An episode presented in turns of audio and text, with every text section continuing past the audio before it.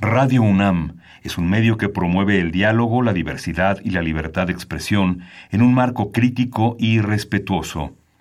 Los comentarios expresados a lo largo de su programación reflejan la opinión de quien los emite, mas no de la radiodifusora. Momento económico.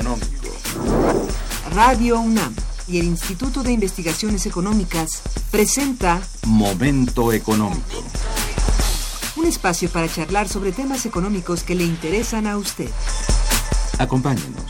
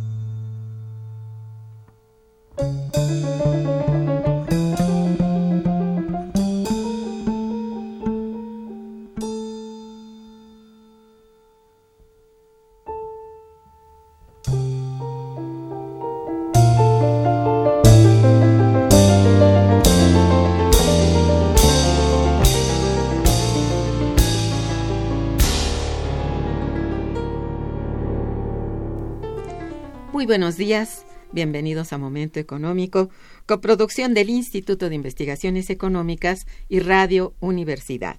Les saluda Irma Manrique, investigadora del Instituto de Investigaciones Económicas, hoy jueves 24 de mayo de 2018.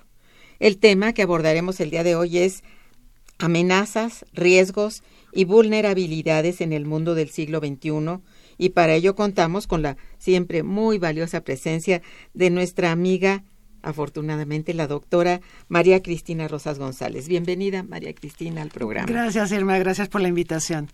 Nuestros teléfonos en el estudio son 55 36 89 89 con dos líneas. Y para comunicarse desde el interior de la República, el teléfono LADA sin costo 01800 505 2688. La dirección de correo electrónico para que nos envíen sus mensajes es una sola palabra momentoeconómico arroba unam.mx. También pueden escucharnos a través de la página de internet www.radio.unam.mx y también www.iec.unam.mx. Muy bien, de nuestra invitada. María Cristina Rosas González, licenciada, maestra y doctora en Relaciones Internacionales por la Facultad de Ciencias Políticas y Sociales y por, bueno, de la Universidad Nacional Autónoma de México, maestra en estudios de paz y resolución de conflictos por la Universidad de Uppsala, Suecia. Asimismo, también es doctora en estudios latinoamericanos por la Facultad de Ciencias Políticas y Sociales de la Universidad Nacional Autónoma de México y actualmente se desempeña como profesora de carrera de tiempo completo en la Facultad de Ciencias Políticas y Sociales de la UNAM. Es presidente, presidenta, se puede decir, ¿no?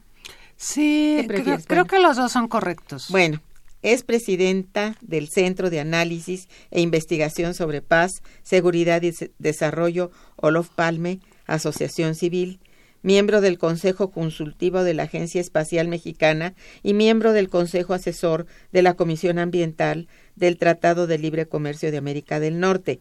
Pertenece al Sistema Nacional de Investigadores y es autora de 85 libros sobre temas relacionados con la seguridad nacional, seguridad internacional y el sistema de Naciones Unidas. Es columnista en la revista Etcétera desde su fundación en 1994, al igual que en la revista Negocios de ProMéxico y en la revista Siempre. Su libro más reciente es justamente el que presentamos el día de hoy y que se titula La seguridad humana, y la seguridad multidimensional a debate, amenazas, riesgos y vulnerabilidades en el mundo del siglo XXI. Bien, el día de hoy pues tenemos el agrado de presentar a ustedes este nuevo libro de la doctora María Cristina Rosas González, nuestra invitada, experta en relaciones internacionales y analista de participación constante de momento económico. El libro se titula Seguridad humana y seguridad multidimensional en el debate, amenazas, riesgos y vulnerabilidades en el siglo XXI.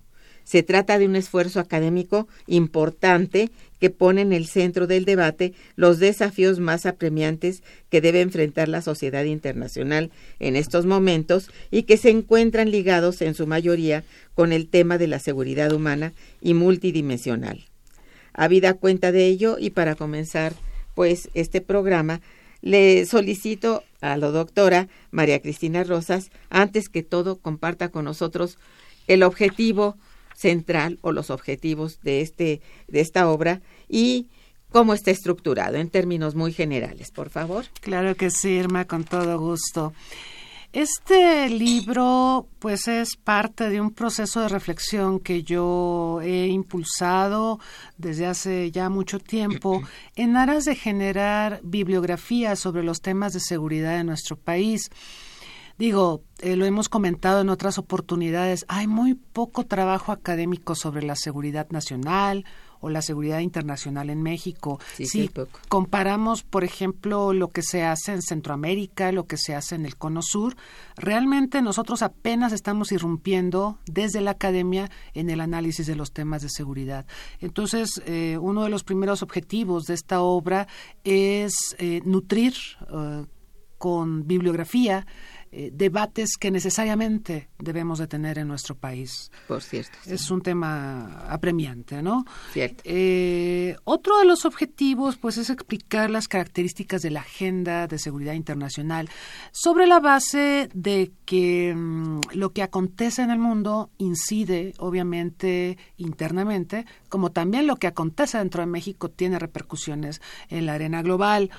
Este libro, pues, está dividido en varios apartados abre con una reflexión general sobre el tema de amenazas, riesgos y vulnerabilidades, que me parece importante identificar y, distinguir un concepto del otro, porque a partir de ahí se pueden articular políticas públicas en materia de seguridad. No es igual actuar ante una amenaza, un hecho eh, prácticamente consumado en términos de poner en entredicho la supervivencia del país, que actuar ante la vulnerabilidad. La vulnerabilidad existe, tiene que ver con cuestiones de desarrollo, sí, con problemas estructurales, pero si atacamos la vulnerabilidad, seguramente vamos a construir sociedades más seguras. Por eso me parece tan importante comenzar el debate hablando de amenazas, riesgo, vulnerabilidad, explicar que no son lo mismo, que cada uno tiene un nivel de complejidad y que tenemos que evitar que tengamos amenazas, que las vulnerabilidades se transformen en riesgo o eventualmente en amenazas.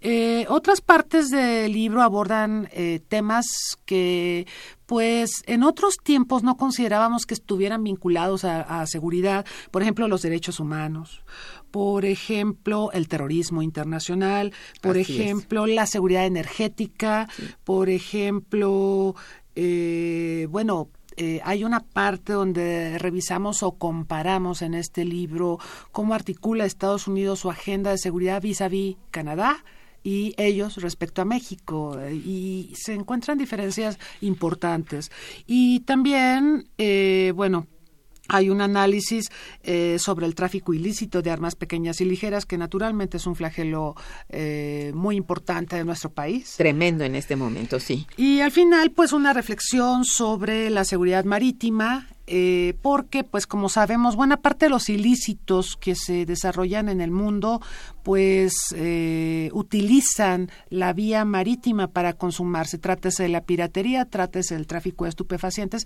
del tráfico de personas, del tráfico de armas. La vía marítima es eh, un escenario que atestigua la comisión de muchos delitos y de muchos ilícitos y es muy importante la seguridad marítima para las naciones.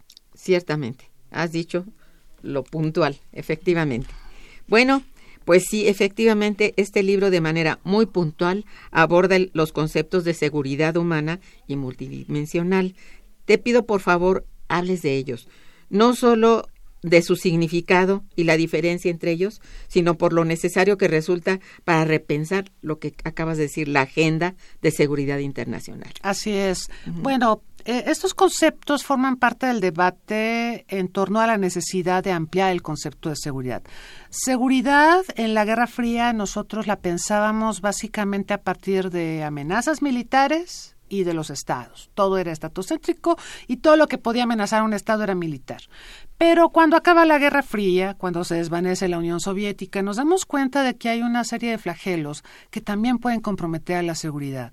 Flagelos como, eh, por ejemplo, eh, las enfermedades, como, por ejemplo, el deterioro ambiental, como, por ejemplo, la escasez de alimentos. Y entonces es ahí cuando empiezan a aparecer en la escena propuestas conceptuales. Una de las primeras que aparece de la mano del Programa de las Naciones Unidas para el Desarrollo es el concepto de seguridad humana que eh, centra en su análisis o pone el corazón ajá, de, su visión a las personas. Es un concepto antropocéntrico.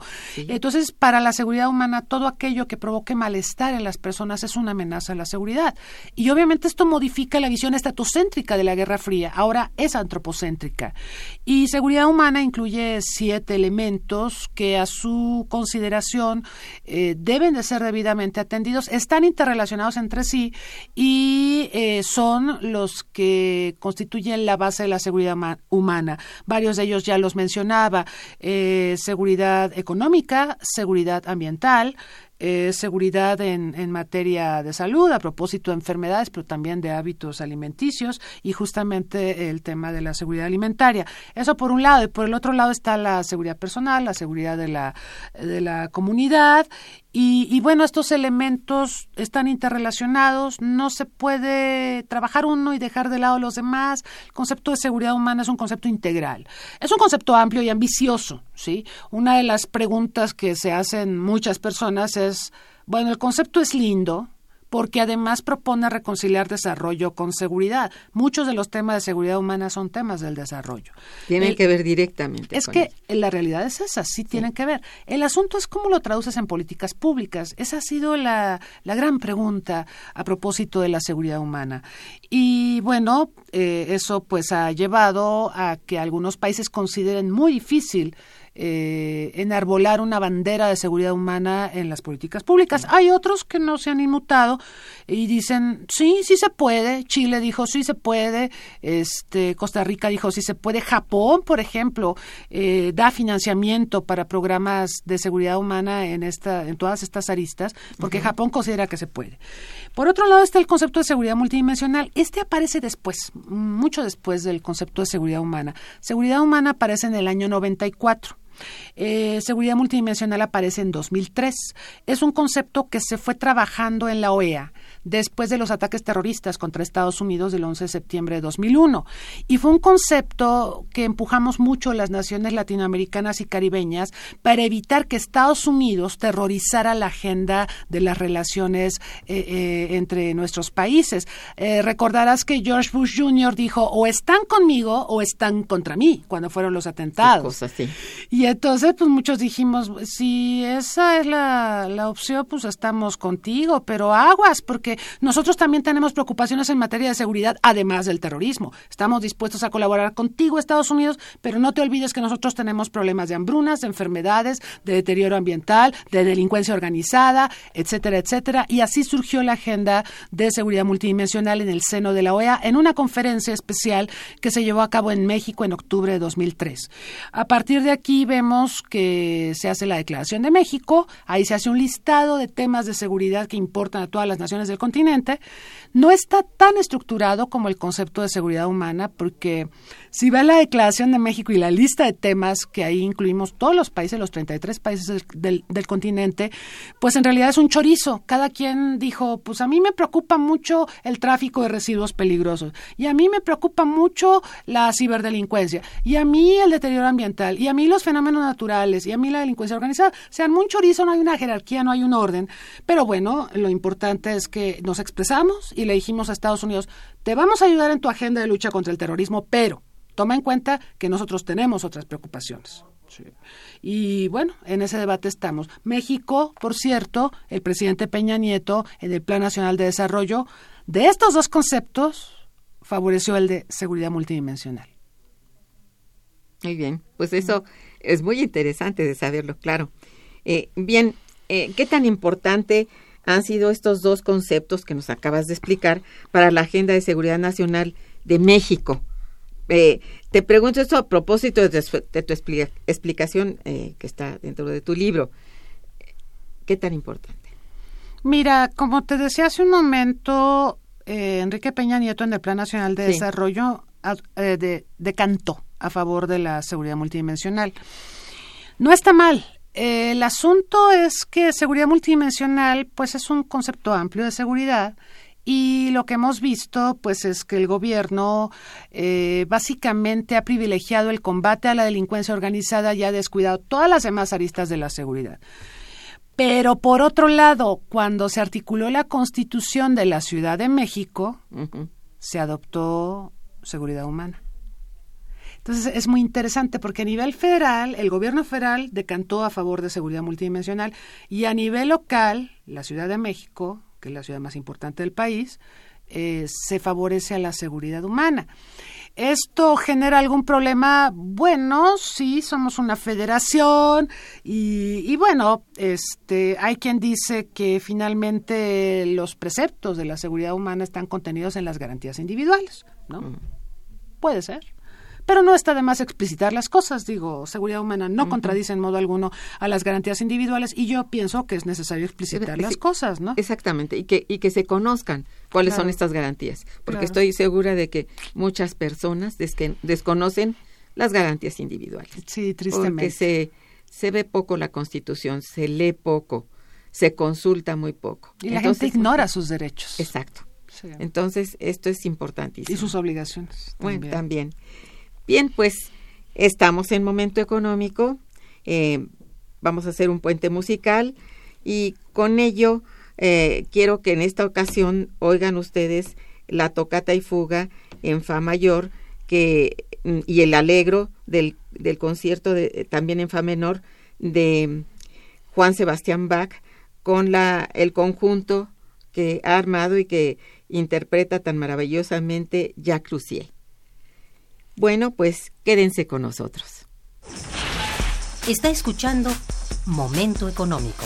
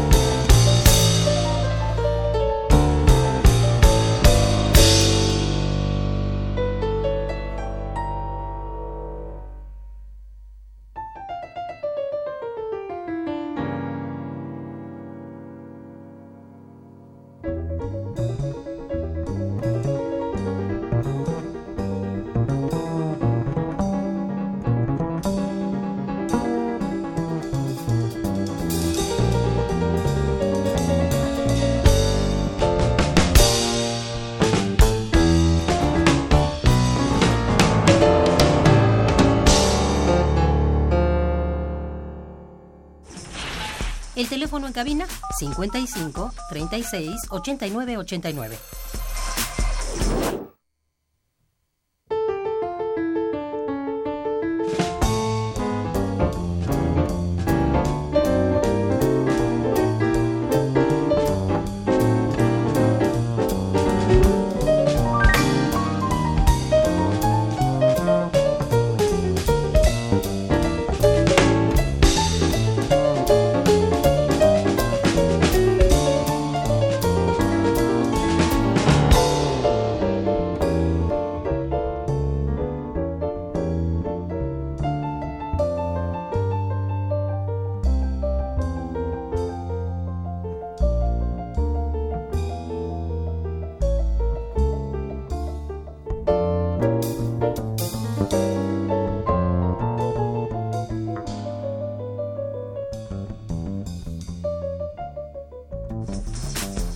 Continuamos en Momento Económico.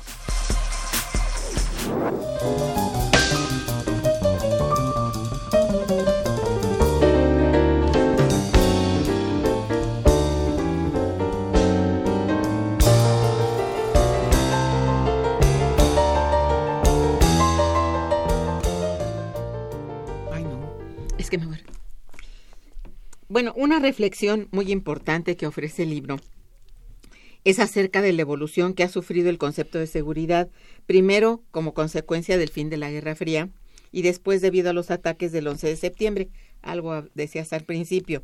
Pero te pido que amplíes un poco este, estos dos momentos tan importantes. Son momentos paradigmáticos porque el mundo cambia radicalmente. Cuando acaba la Guerra Fría, pues hay esta percepción de que estamos asistiendo a un entorno donde será posible la cooperación, donde se desarrollará el desarme y donde pues eh, la razón de ser de muchos sistemas de armamento desaparecería.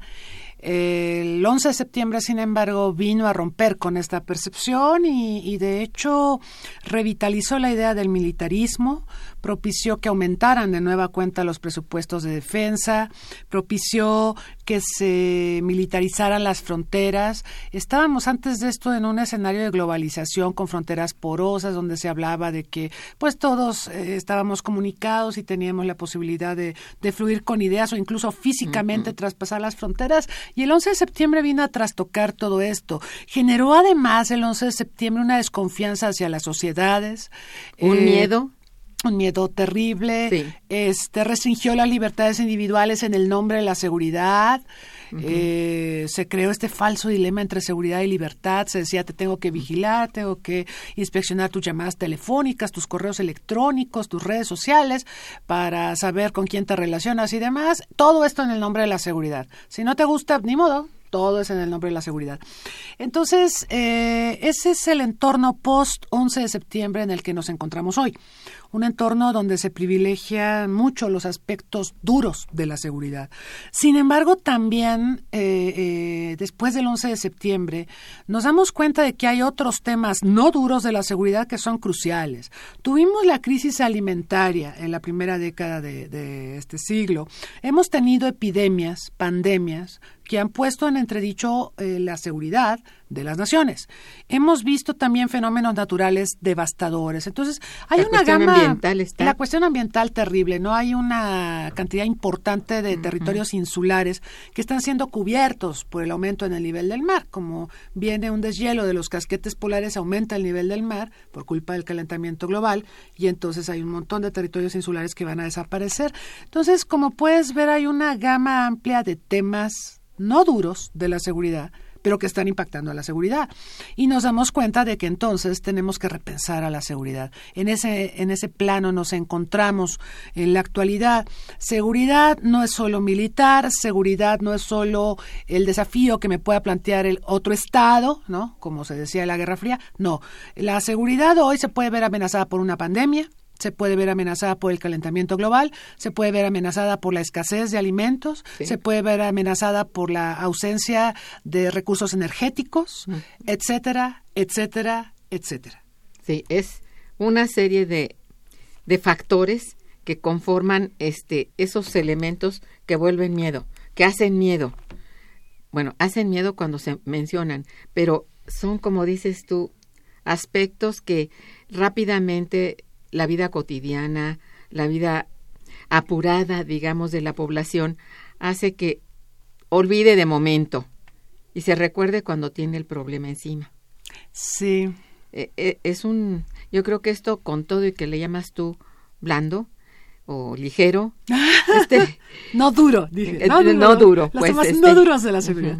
Pues es muy duro, de todas es maneras. Muy duro. Claro. Yo creo que esto cuando volteas a ver y te encuentras con estos cambios, que como dices, desaparecen territorios, aunque sean insulares, pero a veces habitados, y que al mismo tiempo significa pérdida de, de muchos otros seres vivos. Claro. Que ya no pueden ni siquiera ser ni contados, ni, ni bueno, no sé. Y, y también la pesca a veces bastante desordenada y hasta malvada de parte de algunos eh, consorcios, ¿verdad? Bueno, hace mucho más difícil eh, cuando dices, bueno, esto es resultado de toda una serie, un conjunto de efectos que los mismos seres humanos están propiciando.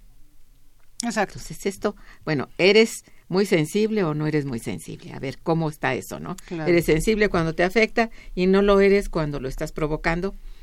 Ahí sí, creo que es una falta de información muy grande, una ignorancia supina, ¿verdad? Este, no sé, muy, muy grave para la como política pública para el Estado porque tiene que ver, como decías tú, con el desarrollo. Y muy pegado al desarrollo, por supuesto, tiene que ver con ello la educación. Sí. Entonces, es, son una serie de, de elementos que sí tienen que ser considerados por los propios estados como parte de la seguridad nacional. Claro. Sí. claro. Y bueno, internacional, ¿cómo no? Por supuesto. Multidimensional, ¿cómo no? Sí. Que sí, sin Humana. duda. Sí. Bueno, para ti, bueno, ¿qué, qué, qué amenazas hay emergentes para la seguridad y el bienestar de las personas y las comunidades? Aparte de esto que hemos mencionado, ¿tú cuáles destacarías que serían? Yo creo que no tenemos dos países iguales. Eh, Mm. Lo menciono porque según las características de cada sociedad, es que pienso que algunas son más proclives a enfrentar determinadas amenazas que otras. Lo que estábamos diciendo hace un momento, los territorios insulares son proclives a padecer de manera especialmente cruda los efectos del calentamiento global y del aumento en el nivel del mar. Eh, pero bueno, en, en otros países quizá la, la vulnerabilidad más grande pues estribe en la existencia precaria o inexistencia de sistemas de salud. Lo vimos en África Occidental. Hay un brote de ébola que, por cierto, ya está regresando ahora en el centro de África, en la Así es. eh, República Democrática del Congo. Lo pero, leí esto, sí. pero bueno, hace un par de años vimos esta irrupción del ébola en sociedades como la de Senegal, Costa de Marfil, Liberia, países que han tenido conflictos armados devastadores que dilapidaron sus recursos materiales y humanos. Y cuando llegó este brote, causó estragos, porque no había infraestructura hospitalaria, no había personal médico, enfermeros, medicinas. Entonces la enfermedad se propagó y se convirtió en un problema gravísimo de seguridad. Ahí puedes ver cómo una enfermedad puede diezmar a una población.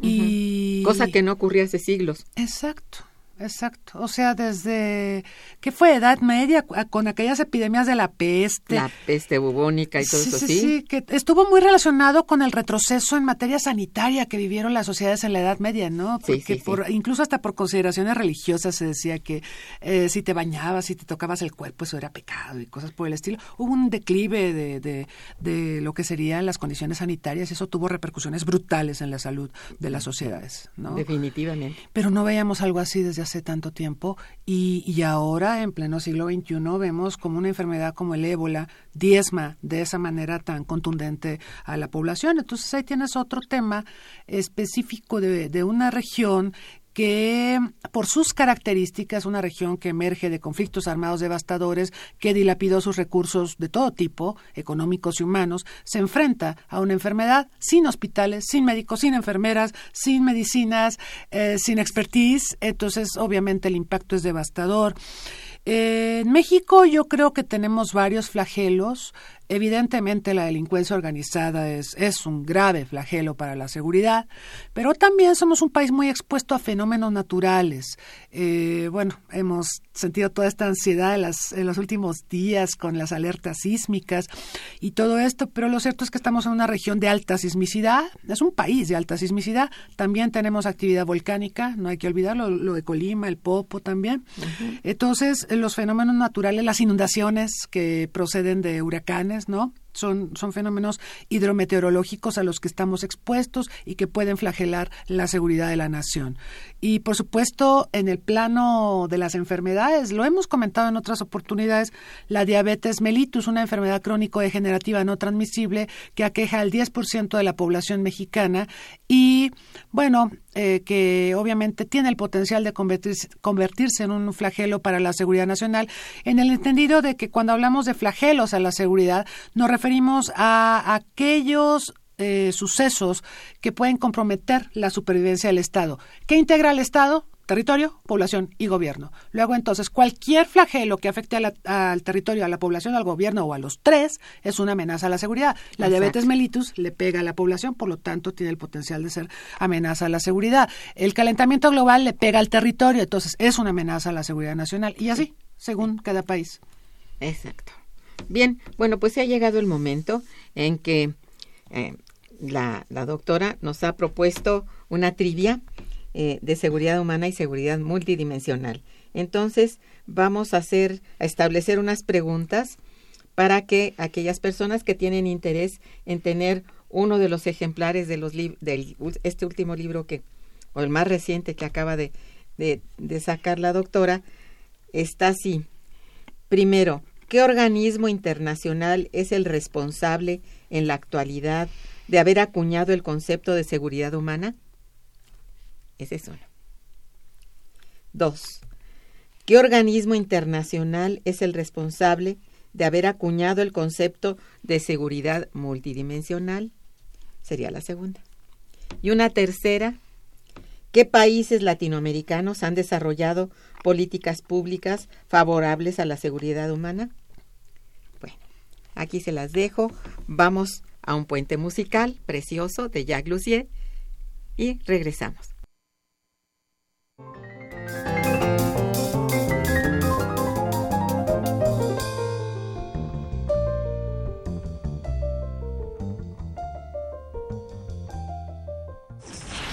Está escuchando Momento Económico por Radio UNAM.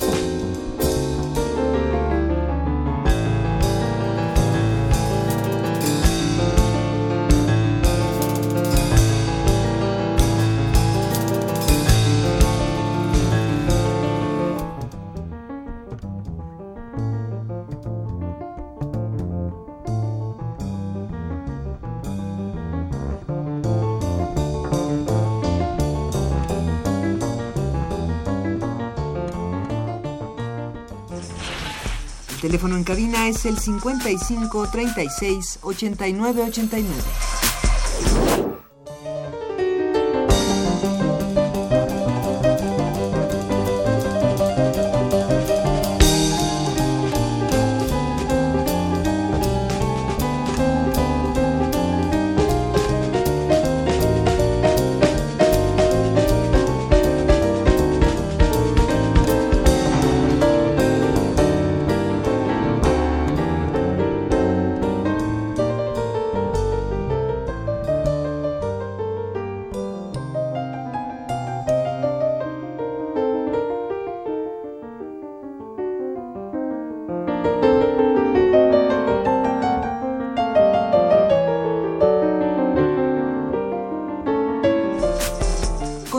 Continuamos en Momento Económico.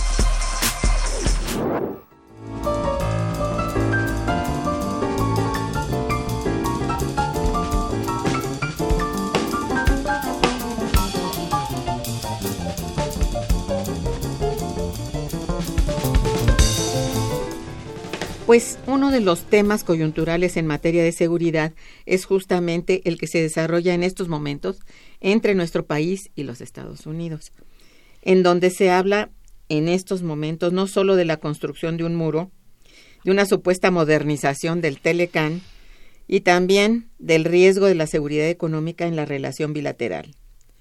Háblanos de esto porque son super temas, aunque sea un poquito, pero yo creo que tú tienes una respuesta para esto. Es lo que te iba a decir, que cada tema da para muchos programas. Pero el tema de seguridad en la agenda bilateral em, creo que em, se ha mantenido muy al margen de las discusiones sobre prosperidad. En administraciones previas en la Unión Americana, con George W. Bush, con el mismo Obama, se se veía una intención de vincular a seguridad y prosperidad sobre la base de que seguridad y desarrollo van de la mano. Y si quieres construir sociedades seguras, pues tienen que ser sociedades donde la gente viva bien, ¿no? Pero la realidad de las cosas es que seguridad y prosperidad han estado desvinculados y se manejan en tracks diferentes. Entonces, por un lado tenemos la negociación del Telecán o la renegociación del Telecán 2.0, que corre en una pista independiente de la seguridad. Y por otro lado tenemos discusiones sobre seguridad que corren independientes de la renegociación del Telecán. Eh, hay quien piensa que está bien que estén en tracks diferentes. Hay quienes piensan que tendrían que formar parte de una negociación en paquete, sí, por lo que decíamos de que seguridad va de la mano de la prosperidad. Pero en todo caso, eh, creo que el enfoque que se ha tenido en torno a la seguridad en la relación bilateral México-Estados Unidos es muy errado. Estados Unidos no ha reconocido la corresponsabilidad que tiene respecto al flujo de estupefacientes que busca llegar a su territorio a toda costa porque tiene el mercado más grande de consumidores a nivel global. Y ansiosos por tenerlo. Sí. Yo no veo esfuerzos, de verdad, de verdad, serios, de parte de Estados Unidos para combatir a las redes de distribución en Estados Unidos y tampoco políticas preventivas. Finalmente, el, el, problema del tráfico de estupefacientes es un problema multidimensional, pero es un problema de educación y es un problema de prevención. Hay que trabajar en educación y en prevención. Nuestro secretario de Salud, el doctor Narro, ha insistido muchas veces en que hay que descriminalizar el tráfico de estupefacientes. Sí hay que perseguir a los criminales, por supuesto, pero hay que trabajar la parte de salud. El problema del consumo de estupefacientes es un problema de salud pública cada vez más grave en el mundo. Oh, sí. Y si vas a criminalizar al adicto y no vas a trabajar en su rehabilitación y sobre todo no vas a trabajar en la prevención de adictos, ¿sí? a través de políticas educativas, entonces estás prácticamente destinada a fracasar. Y eso es lo que podemos ver en la relación México-Estados Unidos a propósito de la lucha contra la delincuencia organizada en el rubro de tráfico de estupefacientes. Faltan políticas preventivas Sí, sí. y falta descriminalizar el consumo de estupefacientes, trabajar en prevención y en rehabilitación de adictos. Eso es. Pues eso me parece muy bien. Oye, y respecto al muro, ¿qué piensas? Eso es muy, mira, no sé, a ver, ¿tú qué piensas de ello? Eh, bueno, muro hay, sí, el muro ya existe. Ya estaba. Incluso por ahí, este, creo que fue Trump o alguien de su equipo subió una imagen, aparentemente que ya estaban construyendo el muro y esta imagen era de N años atrás, de cuando se estaba construyendo el muro, muro, ¿no? Este, yo eh, lo que pienso es que está utilizando al muro como moneda de cambio para negociar con el Congreso, ¿sí? Sí. Y yo creo que esa va a ser su carta también para presionarnos en la renegociación del Telecán y decirnos, ok, está bien, ya retiro lo del muro, ya estuvo bien, pero tú aceptas el Telecán como yo lo quiero. Esa es la cosa. Eh, y es mucho más ahí. grave eso, ¿no? Y eso Sí. es mucho más grave, ¿no? Sí, sin duda. Este, así que estamos en una encrucijada porque además este, los tiempos se agotaron. Me refiero a los tiempos políticos que vivimos los dos países. México en poco más de un mes tendrá elecciones federales, vendrá un cambio de gobierno y en noviembre Estados Unidos tendrá elecciones legislativas. Lo más probable que pase, Irma, es que ganen los demócratas el control de las dos cámaras y ellos son antilibre comercio. Entonces, creo que no tendremos Telecán por ahora y no estoy segura de que podamos tener Telecán en un tiempo relativamente corto y si acaso al llegar los demócratas van a querer adicionar un montón de cláusulas como nos pasó cuando negociamos aquel Telecán con George Bush padre y luego llegó Clinton con los demócratas y nos anexaron, nos endosaron el acuerdo de cooperación ambiental y el acuerdo de cooperación laboral. ¿sí? Así que vienen momentos muy duros para México. Yo creo que sí. Sí. Y, y no fáciles de, No, de salvar. no. No hay, no hay, ¿cómo te diré? No hay política 2 o B. No hay plan B, es lo no que hay plan B. comentábamos el otro Sí, día, ¿no? sí, no hay. Yo veo muy tranquilo al secretario de Economía, Sí. pero él dice, no será fatal para México que no haya Telecán o que se retire No, Estados no, Unidos. no, sí, sí, es, es fatal. Este, yo quisiera que me explicara por qué no es fatal y que me dijera su plan B. O nos dijera a los mexicanos cuál es el plan B. Según esto había un plan B. Y se, se dijo al principio, no, no, no hay que preocuparse, hay plan B. Ujú, Ajá. Bueno, este, bueno. mira, han llegado ya muchas este, Ya llamadas, ¿eh? Sí, don Manuel Munguía te felicita mucho. Dice, no se puede hablar de seguridad con Trump en Medio Oriente. No, Bueno. pues no, después de bombardear Siria y de cambiar la embajada de Tel Aviv a Israel, qué bárbaro. Sí. No, ha hecho cosas verdaderamente, Atroces. sí. Dice, en el aspecto económico, México pende de un hilo con los aranceles que quiere imponer a los automóviles. No, y aparte lo del acero y lo otro, Irma, que nos hemos librado porque estamos negociando el Telecam, pero si fracasa esa negociación, vienen impuestos al acero, este, viene Vaya. una situación dramática. La debacle para, realmente para el intercambio, sí. Sobre todo en automóviles. Lo de Es los el punto, ¿no? automóviles. Sí. Sí, sí, sí. Todo esto pone en riesgo la seguridad de los países que se ven afectados por la política exterior de Estados Unidos y su política intervencionista. Tiene toda la razón. Sí, Exactamente. Eh, Carlos Morales, felicidades a la invitada. gracias. Dice, la reforma energética de Peña Nieto vulnera la seguridad nacional de México. Lo que pasa es que México necesita inversiones, pero ¿sabes qué pasó, Irma? También en alguna ocasión platicábamos de esto. Pemex se convirtió en la caja chica del gobierno federal. Pues sí. Extraían recursos de Pemex y nunca hubo reinversión. Y ahora que la empresa está literalmente en quiebra, pues haces la reforma energética y nos dices que necesita la reforma energética para traer inversiones. Ok, está bien. Vamos a hacer la reforma energética para atraer inversiones. Lo cierto es que las inversiones no han llegado en las proporciones esperadas. Eh, digo, hasta recientemente se descubrieron otros yacimientos, pero ¿te acuerdas que Cantarell ya estaba en el límite? O sea, ya, ya estaba prácticamente agotado. Y de hecho, eh, el año pasado eso nos pegó mucho en la presencia de México en las exportaciones mundiales, porque México ha sido un exportador de hidrocarburos, ¿sí? Y eso se reflejaba obviamente en la balanza comercial. El año pasado hubo una debacle porque realmente antes de- del anuncio de los descubrimientos de nuevos yacimientos, que de todas formas no importa, si descubriste los yacimientos hay que crear toda la infraestructura para extraer el petróleo de ahí. Mientras eso ocurre, Cantarell se te agotó, ¿no? Entonces, estamos en un momento bastante precario. Este, aún así, aún así, yo he visto un cierto interés de las grandes empresas de, petróleo de- del mundo. Ya estamos viendo lo de las gasolinas y demás. eh, pero obviamente esta apertura a la inversión extranjera creo que no se ha traducido en que baje el precio de la electricidad, por ejemplo, en México, o el precio del combustible, ¿no? Es que en general en el, energético todo está relacionado. Energía eléctrica con petróleo y, vaya, digo, si no fuera la cuestión, si no hubiera energía solar, diríamos que no hay otra, ¿no? Que esa, pues sí. Ahora, ha- habría que ver quién va a hacer ese. No, no sé. Está, está muy difícil la cuestión energética, en verdad. Sí. Muy duro, ¿eh? Y sí, sí afecta a la seguridad nacional. Yo creo que sí, Sí. lo que preguntaba esta persona. Sí. Bien, don Víctor García te felicita mucho. Gracias. Y felicita al programa. Muchas gracias. Bueno, este también el señor Mauricio López, ¿por qué la ONU ha permitido la violación de la sociedad civil en tantos países?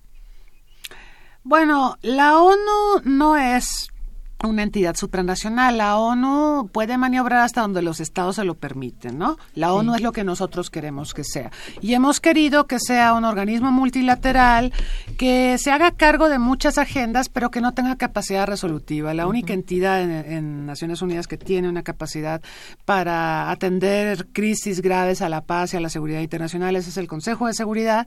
Pero eh, en realidad la agenda global es muy compleja. El Consejo de Seguridad no puede estar a cada momento en cada país atendiendo todos los problemas. ¿no? No, o sea, yo sé que, que este, mucha gente dice que Naciones Unidas no sirve para nada. Yo creo que sirve para mucho. Eh, hay muchas cosas que hace la ONU, ve por la cuestión alimentaria, ve por la cuestión de vacunas. Es el mayor comprador de vacunas a nivel mundial, Naciones Unidas. Eh, es el que crea la normatividad en materia de telecomunicaciones. Este tiene programas de apoyo a los niños a través de UNICEF, eh, es- existe el Programa Mundial de Alimentos, o sea, hay N cosas que hace la ONU, pero generalmente el ser humano siempre destaca lo negativo.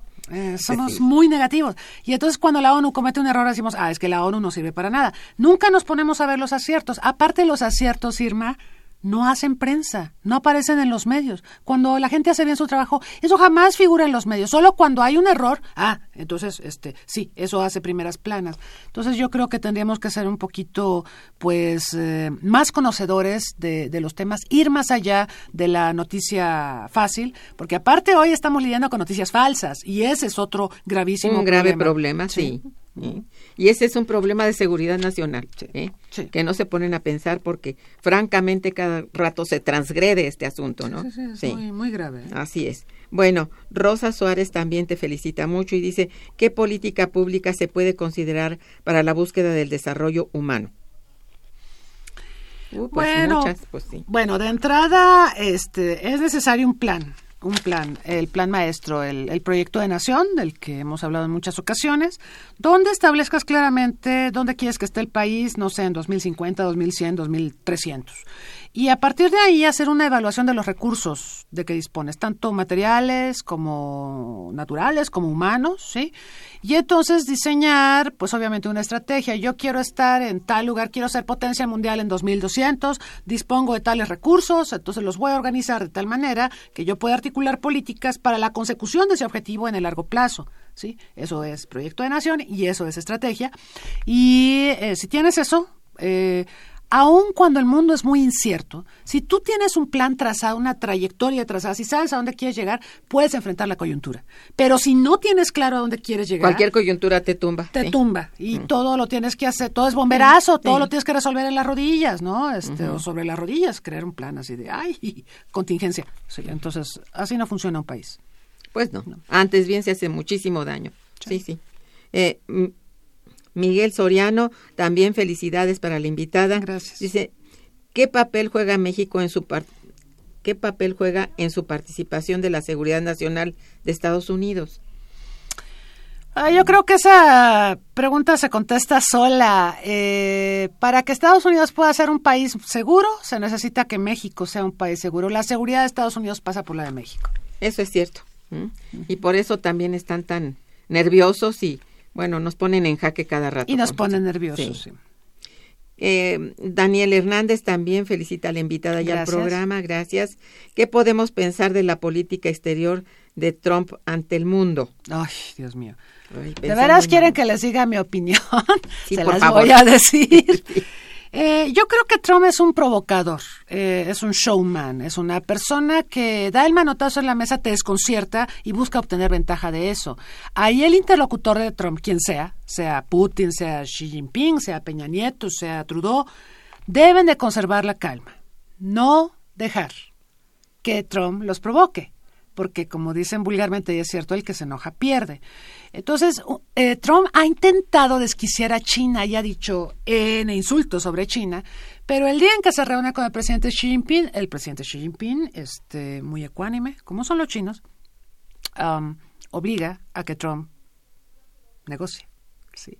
Entonces, la primera estrategia es desquiciar al adversario o a, o a la contraparte. Si la contraparte se desquicia y se pone nerviosa o le contesta y le dice de cosas, ya, ya, ya no se puede negociar así.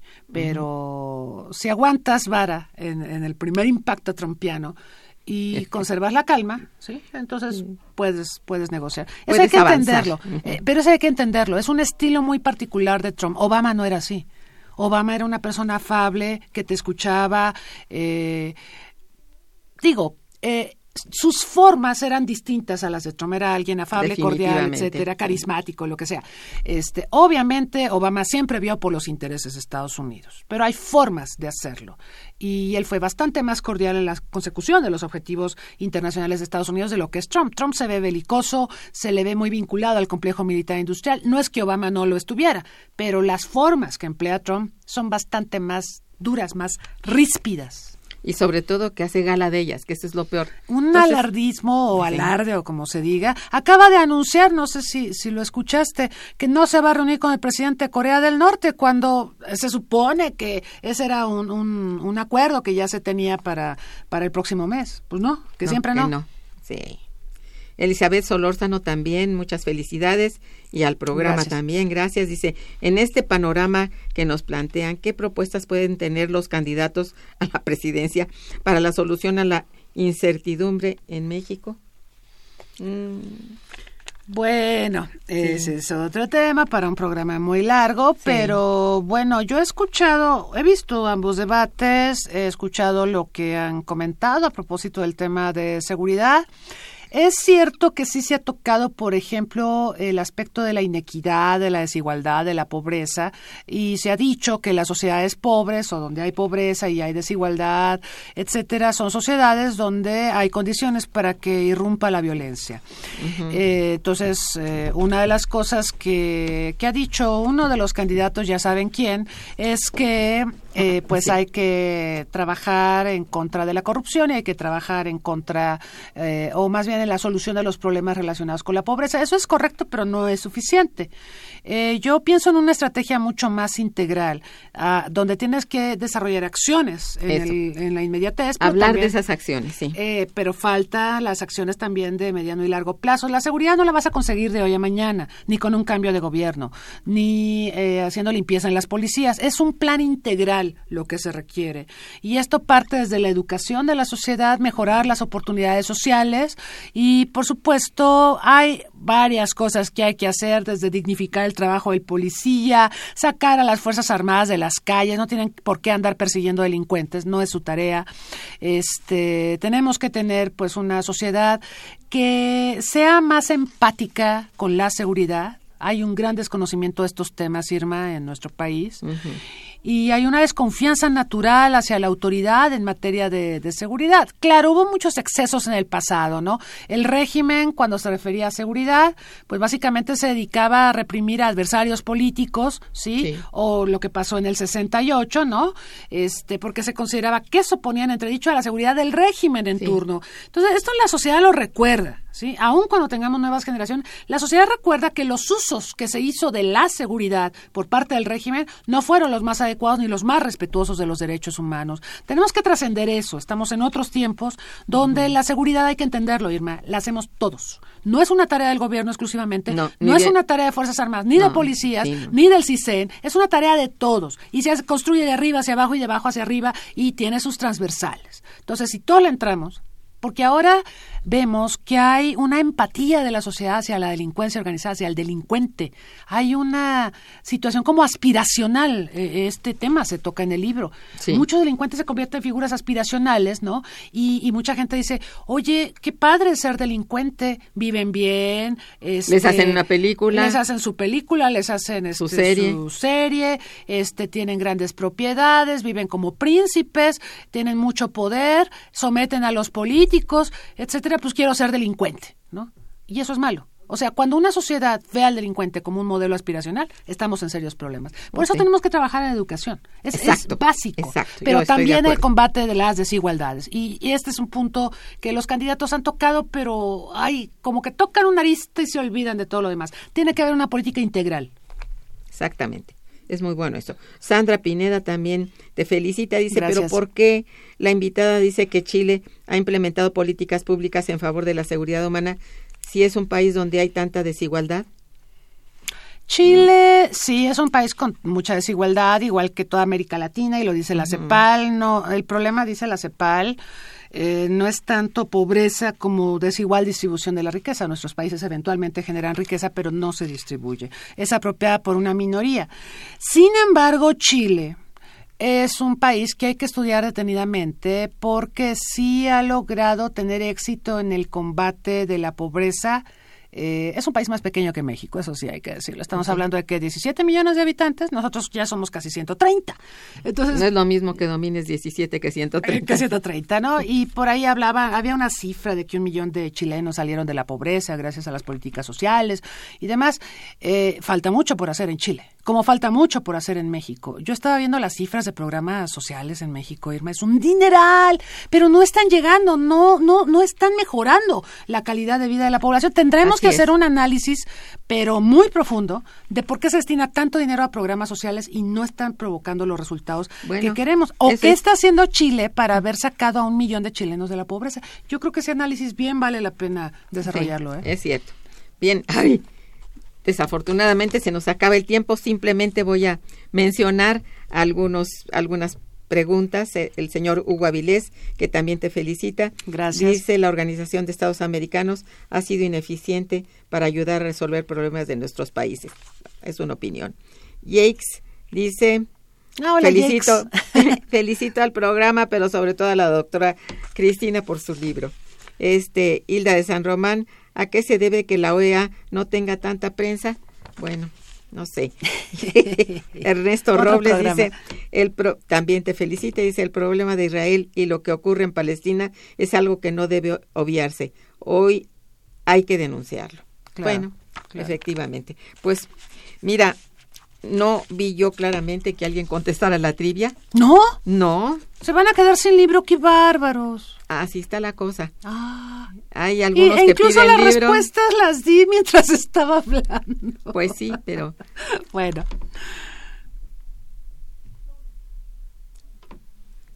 no sé qué me dice.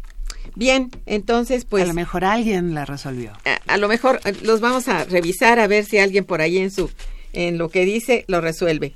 Y bueno, darle las gracias a nuestra amiga queridísima Cristina, eh, este María Cristina Rosas, porque es realmente la sabia en estos temas. Ay, qué linda, gracias. Sí, eres eh, experta, muy experta en el tema. Gracias. Y, y nos encanta que asistas a nuestro programa. Y a mí me encanta venir, te agradezco mucho la hospitalidad. Bueno, pues estás en tu casa. Gracias. Y eh, eh, quiero agradecer a todos nuestros radioescuchas, que fueron muchos y que, Sí. y que bueno, Ya participaron. vienen más. Bien. eh, que todos contestaron las trivias. Ah, que todos bueno, contestaron las ah, sí. ah, oh, Como no me dijeron, entonces no, no sabía yo. Oh, qué bueno. entonces, Bueno, ya está indicado en, aquí en el- los Disfrutan papeles. su libro, los ganadores. Ok. Estuvo en los controles técnicos Socorro Montes Morales, muchas gracias. En la producción Santiago Hernández y Araceli Martínez. En la coordinación y conducción una servidora Irma Manrique, quien les decía muy buen día, pero mejor fin de semana. Gracias. Momento económico. Radio UNAM y el Instituto de Investigaciones Económicas presentó Momento económico. Momento económico.